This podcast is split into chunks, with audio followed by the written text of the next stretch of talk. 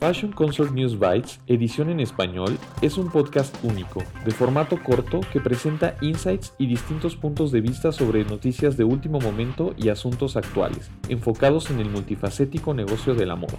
News Bites, edición en español, es presentado por Christine Parceriza, escrito por Joshua Williams, producido por Fashion Consort y distribuido en colaboración con Fashion United, tu red global de confianza en noticias de moda, inteligencia de negocio y empleos. Visita los sitios de Fashion United para más información. Y ahora, tu presentadora, Christine Parceriza. En este episodio, los profesores de medio tiempo cargan el peso de la educación de moda, que forma parte de la serie El futuro de la educación de moda, exploramos por qué este tipo de educación carece de profesores capacitados para apoyar en sus programas y lo que esto significa para los estudiantes y los empleadores. La educación superior tradicional es un sistema que se autoperpetúa, en el que los títulos dictan el nivel de educación que un profesor puede enseñar a sus alumnos. Por ejemplo, se suele exigir una maestría para impartir un programa de licenciatura y un doctorado para enseñar a nivel posgrado. Además de estos requisitos básicos, a los profesores también se les exige que hayan realizado proyectos de investigación, publicaciones, recaudación de fondos y una práctica profesional relacionada con su área de especialización, con el objetivo de mantenerlos actualizados y conectados con los conocimientos y habilidades que se imparten en el aula. En la mayoría de las áreas de la educación, especialmente en las artes liberales o en las materias de STEM, que significa ciencia, tecnología, ingeniería y matemáticas por sus siglas en inglés, este sistema se ha mantenido durante generaciones. Pero ese no ha sido el mismo caso para la educación en moda.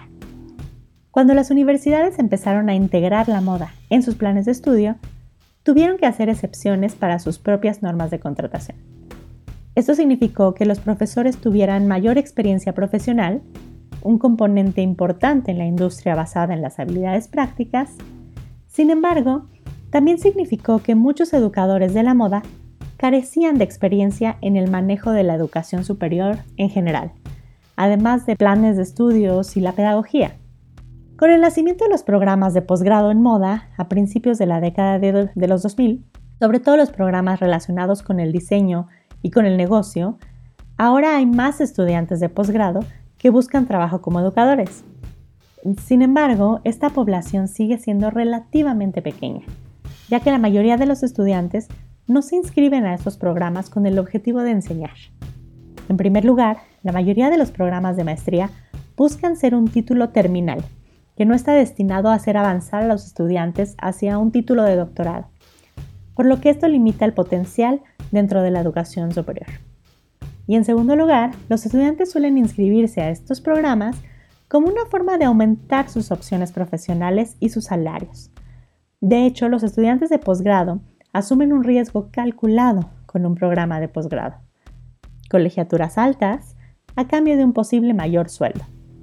De hecho, como las posiciones de profesores suelen tener sueldos bajos, no hay un gran incentivo para que los estudiantes sigan con su educación, por ejemplo, un sueldo de un profesor de una escuela de moda de alto nivel en Nueva York oscila entre los 55 mil y 85 mil dólares al año. En otros lugares como México, Reino Unido y en general en, en Europa, los sueldos de los profesores son aún más bajos. Esto provoca que los programas de moda dependen en gran medida de los instructores de medio tiempo y que además tengan una rotación constante. Adicionalmente, gran parte del profesorado se compone de personas que se retiran de la industria y buscan segundas carreras. Lo anterior ha hecho más difícil que la enseñanza de la moda se desarrolle plenamente como una materia académica seria, ya que la mayor parte de la investigación, la innovación y el desarrollo de la experiencia se realiza fuera de la academia, donde los salarios son más altos y las oportunidades son mayores. Además, ha obstaculizado que se tenga un enfoque más colaborativo y de confianza entre la industria y la educación, donde los profesores a menudo son vistos como aquellos que no lo lograron o que no estaban preparados para el reto de una industria que avanza a gran velocidad. Finalmente, lo que se necesita es un cambio de equilibrio. Por parte del mundo académico, las instituciones deben ser más competitivas en su forma de contratar, pagar y apoyar el talento de la moda.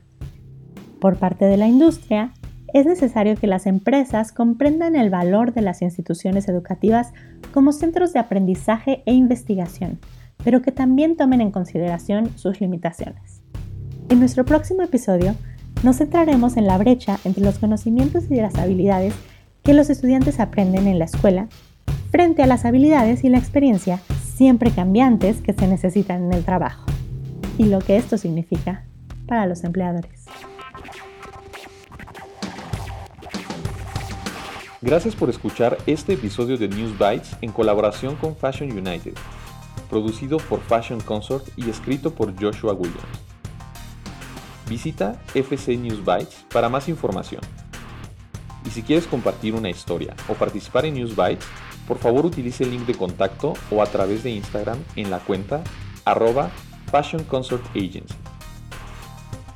Muchas gracias a nuestros invitados a Christine Parceriza por traducir y presentar este episodio y a Spencer Powell por nuestro tema musical.